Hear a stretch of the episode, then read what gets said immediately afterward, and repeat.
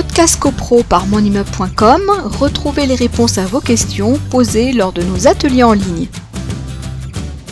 Alors, on a aussi la grande nouveauté, c'est effectivement la possibilité de tenir des assemblées générales dématérialisées, visioconférence, audioconférence ou correspondance.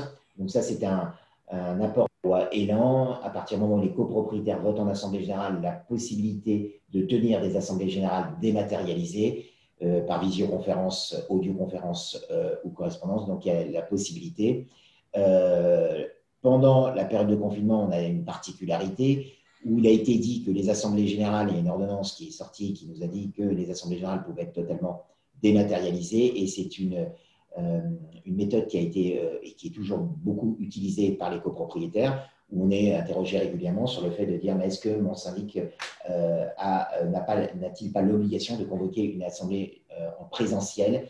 La réponse est non, puisqu'en fin de compte, il y a une latitude qui a été offerte au syndic. Si la possibilité de la visioconférence n'est pas possible, et on s'aperçoit qu'il y a beaucoup de syndics qui considèrent que ce n'est pas possible, eh bien, il y a le vote par correspondance avec le bulletin à retourner. Alors effectivement, là, ça risque d'alimenter du contentieux parce que les, euh, sur certaines résolutions, ça peut poser des soucis, à savoir que normalement, on prend, par exemple l'élection des membres du conseil syndical.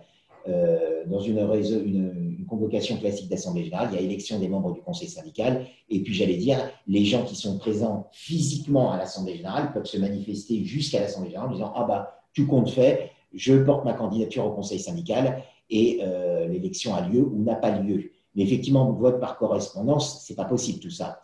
Donc, se posent ces genres de questions de dire est-ce que les gens, et on pense que oui, doivent manifester leur volonté avant de dire euh, je souhaite intégrer le conseil syndical pour que celui qui va voter par correspondance vote oui ou non ou s'abstienne selon ses choix qui lui sont évidemment euh, personnels. Mais encore, pour cela, faut-il connaître l'identité des gens qui euh, postulent pour intégrer le conseil syndical? voilà. Mais c'est vrai que ça, pose, ça peut poser des difficultés, notamment des gens nous appellent dans le cadre notamment des consultations du site Mon Immeuble sur le fait de dire bah oui, mais ça biaise le débat, ça supprime le débat. Oui, par définition, il n'y a pas de débat puisque c'est par, par correspondance. Donc, euh, oui, mais c'est une, une, une possibilité.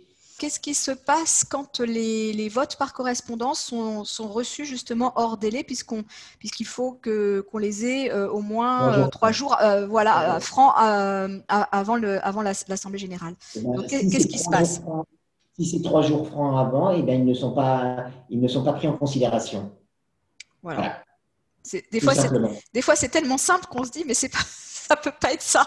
Mais si Oui, c'est ça, mais c'est aussi pour des questions de gestion euh, pour les syndicats, etc. Donc, c'est trois, trois jours francs. Euh, et ce qui a été envoyé en retard ben, n'est tout simplement pas pris en considération. Voilà. Podcast CoPro par monimmeuble.com, retrouvez les réponses à vos questions posées lors de nos ateliers en ligne.